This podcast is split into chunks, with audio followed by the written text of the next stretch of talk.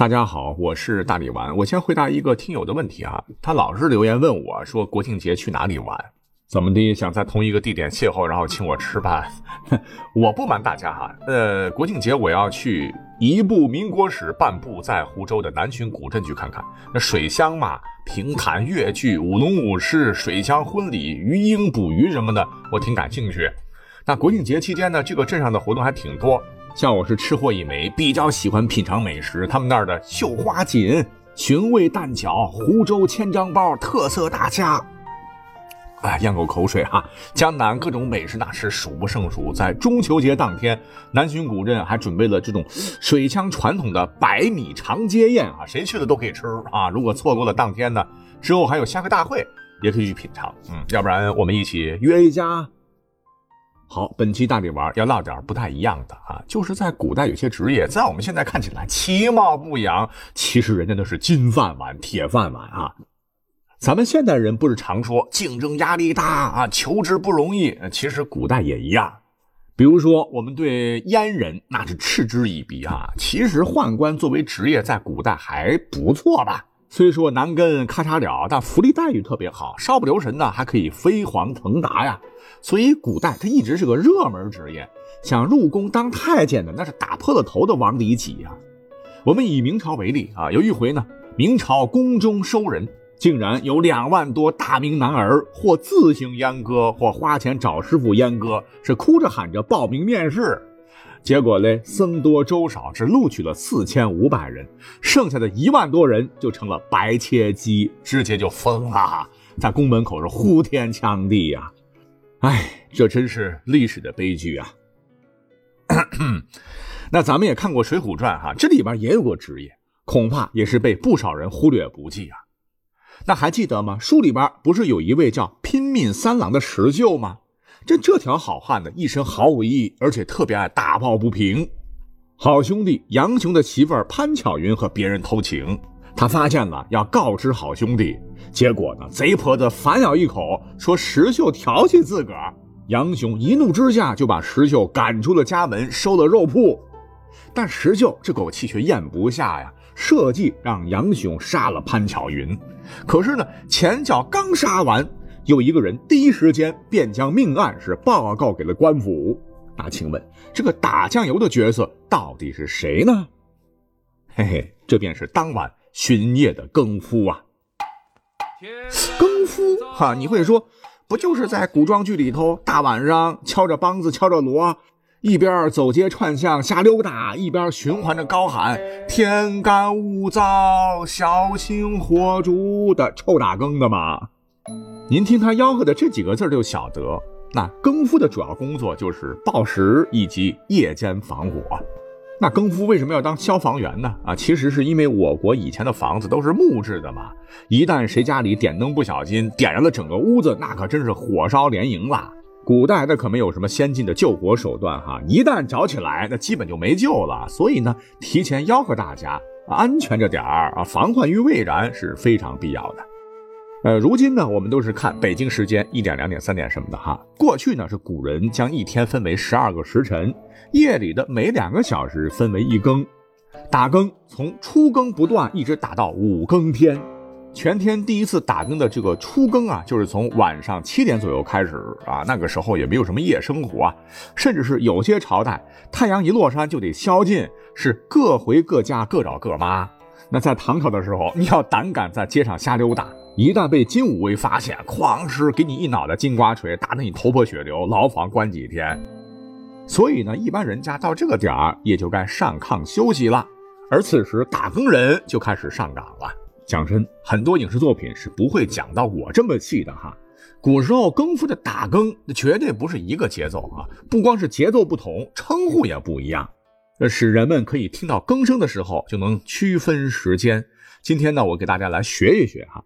据说晚上七点开始打的更啊，叫落更，节奏是一快一慢，连续三次，大概就是咚咚咚咚，再来咚咚，间隔一会儿呢，再次循环。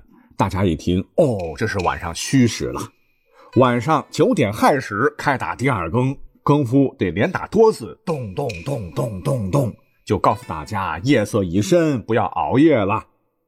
第三更从二十三点子时开始，是一慢两快的节奏，咚咚咚，咚咚咚，咚咚咚。第四更是丑时凌晨一点开打，节奏要一慢三快，咚咚咚咚，咚咚咚咚，咚咚咚咚。第五更凌晨三点寅时是一慢四快，咚。咚咚咚咚咚咚咚咚咚咚咚咚咚，然后呢，就没有然后了。等第二天晚上再轮班开打。讲到这儿啊，你看，如今那些古镇还保留着打更的传统，每晚呢都有镇上的老者打着灯笼来巡逻啊，不失为一种文化习俗的活化石。我个人要点一个大大的赞。呃，其实啊，我也去了不少古镇哈。你要真的挑一个古镇转转，嗯，我还是力推人文资源充足、中西建筑合璧的江南古镇南浔呢。不是说它是江南的脸面吗？还真不是虚言呐。可能我个人还是比较喜欢文化气息浓郁、商业气息不要太重的感觉吧。我每每去南浔的时候，哎呀，小镇沿河蜿蜒而建的百间楼，满是荷花的小莲庄，书香四溢的嘉业堂藏书楼等等。哎呀，这些景点的美好啊，真的是藏在我心头，久久萦绕。所以十月假期，我们约起哈。那翻回来讲哈，你肯定会好奇了。你说五更天，天还乌漆嘛黑了，怎么打更的就回去休息了？为什么古代就不打第六更了呢？其实答案很简单，因为东方泛白的时候，古时候的老百姓就已经开始起床了，哪像我们现在这么懒？人家皇帝老子都不窝在被窝里啊，被太监叫起来已经上朝多时啊。其实这个更夫不仅仅是报时还有防火这么简单，他真的是复合型专业人才。大晚上不是没有电、没有路灯、黑漆漆吗？更夫巡逻就起到了警察的作用，替代捕怪，哎，起着维护社会治安、预防违法犯罪的作用。哎，这就是为什么刚才讲到的石秀犯了事儿，大晚上刚杀了人，官府第一时间便会知晓的原因。因为四处都有更夫巡逻嘛，那一个个都是行走的人肉报警电话，哎，被称作古代幺幺零，甚至是很多的历史专家经过长时间的对更夫这个古代职业的研究，认为更夫这个岗位啊，就是当时咱们的古人为了驱鬼神而专门设立的，是源自于古老的巫术，用打更以驱鬼祟。古人迷信嘛，哈，大晚上是阴盛阳衰呀，就认为晚上那是鬼神出没的时候，于是呢，就有了打更人驱鬼的说法。你像很多的这个香港影视剧当中，嗯，这更夫似乎是比较容易撞鬼，动不动就被《聊斋》里的这个妖怪一口干掉。其实不对啊，就那点能力，他能驱鬼吗？你要知道啊，如果是替街坊邻里驱鬼保平安。就说明更夫这个职业是非常受到尊重的。那这个工作呢，只有受到尊敬的巫师才能干的啊！这个技能要求是非常高的，不懂周易八卦、画符还有法术什么的，你根本干不了。比方说《红楼梦》当中啊，就有这么一段对打更人的描写：晚上吴贵到家，已死在炕上，外面人人因那儿媳妇不妥当，便都说妖怪爬过墙，欺惊而死。于是老太太着急的了不得，替另派了好些人将宝玉的住房围住，巡逻打更。这就是例证。我们也在此做个纠正啊，因为影视剧里头啊，常常看到打更的通常都是一个人提了个忽明忽暗的纸灯笼啊。实际上，你想月黑风高啊，肯定不会让一个人执勤的哈，必是两人结行安全些。不是怕撞鬼啊！哎，你古时候的治安哪能都像太宗朝时路不拾遗、夜不闭户啊？故而说更夫的这个工作是一专多能啊，其实是蛮辛苦的，不是我们想象的啊，扯着嗓子喊几下就完了啊，得一整夜不休息，还得盯着这个滴漏，不论刮风下雨都得按时打更，绝不能擅自离岗、迟到早退，否则可就不是扣工资的事儿了哈，严重的得吃牢饭。看起来更夫那是网格化管理啊，就负责几个街坊、几条小巷。可是由于关系民生，故而显得很重要。更夫这个职位大体上呢，在那个时候都是由官府直接张榜招募，或者是从一些低阶的士兵当中选拔来接任。甚至呢是自汉代以来，有的呢还是由县以下的乡绅直接雇佣来保一方平安。虽然说啊，更夫呢不是国家公务员的体系哈，但大体上这个工作呢是属于类似于今天公益性事业编制的这种性质，可能会更加准确一些。更夫应该说是有酬劳、有保障、受尊敬的铁饭碗。啊，看起来那晚上辛苦点啊，确实辛苦。可是白天空余时间还是比较多的哈。那时候更夫的收入养家糊口也是可以的。这打更职业被我们如今是貌似看不起，是因为我们不了解。但其实更夫在历史上也出过名家，比方说清末的孙达成。哎，他是谁？哈哈，他的名字很多人不知道，但他的儿子的名字你一定知道，这就是孙中山。哎，所谓是帝王将相宁有种乎啊！接下来我们再一块说两个各位不甚了解、可能被小瞧的古代职业，好了，保管有趣儿。我们可以回忆一下哈，库丁，我之前应该讲过吧？呃，就是看管银库的小役。别看似乎没啥权利，就是个管仓库混吃等死的，但相传清朝的国库库丁那可真是赚钱有方啊！可以通过一种绝密的方法，将国库的一定一定的大银子带出去，中饱私囊。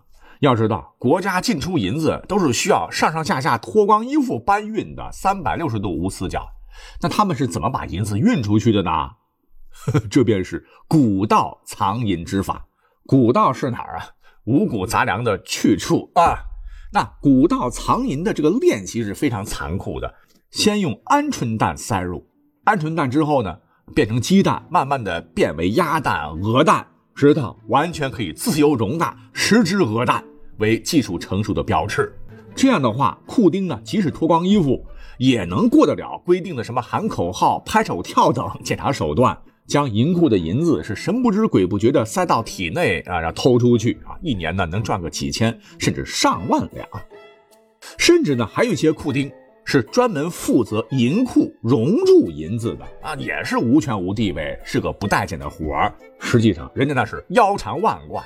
那为什么要熔铸银子呢？因为明清以后银子多了嘛，老百姓上缴的这个税都是碎银子，就得称量入库，先把收上来的碎银子重新回炉熔铸成国库刚讲的这些库丁们能够塞进整锭古道的大锭的官银。既然要将银子重新熔铸，那因为纯度不同，技术有瓶颈啊，一定会出现损耗。比方说，十两碎银子，那熔铸出来可能就剩下九两多。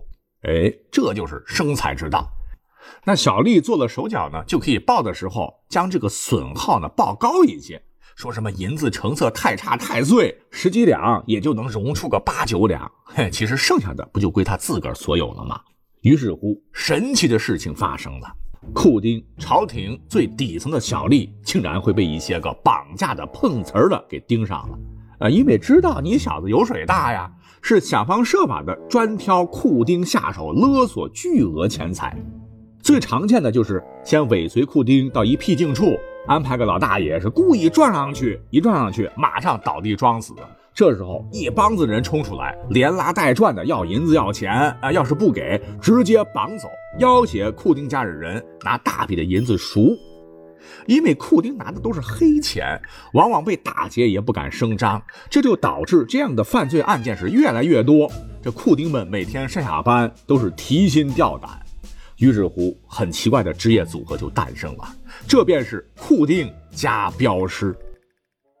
古代镖局要说起来啊，跟现代物流公司运货的方式非常相似哈，故而有人说起源于明末时期的镖局，称得上是世界现代物流业的开山鼻祖。而镖局旗下的业务呢，又大致分为信镖、银镖、物镖、票镖、粮镖以及人身镖六大类。那前面几个呢，类似于财险啊，人身标类似于寿险。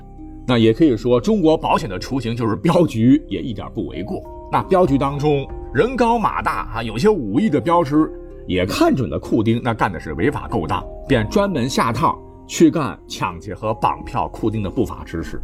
于是乎，就产生了一个历史上的怪圈：库丁保护国家财产，却偷国家钱，需要用这笔钱来雇佣保镖，保护自身安全。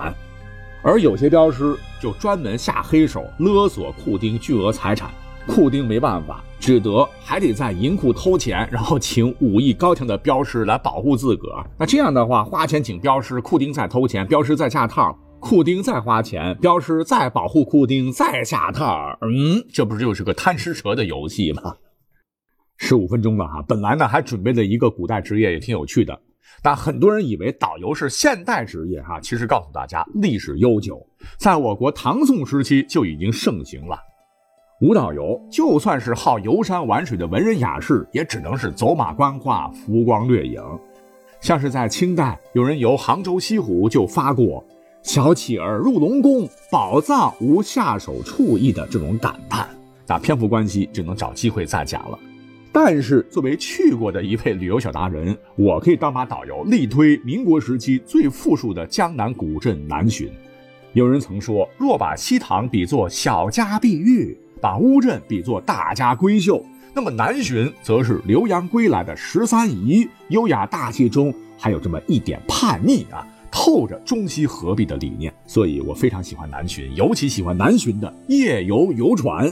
那待到天色变晚，更声响起的时候，古镇的灯光亮起，一阵阵沁人心脾的晚风吹来，无论是谁，都会沉醉在这夜晚的景色中。哎呀，真是爽啊！那黄金周南浔古镇，我们就在那儿见喽，拜拜。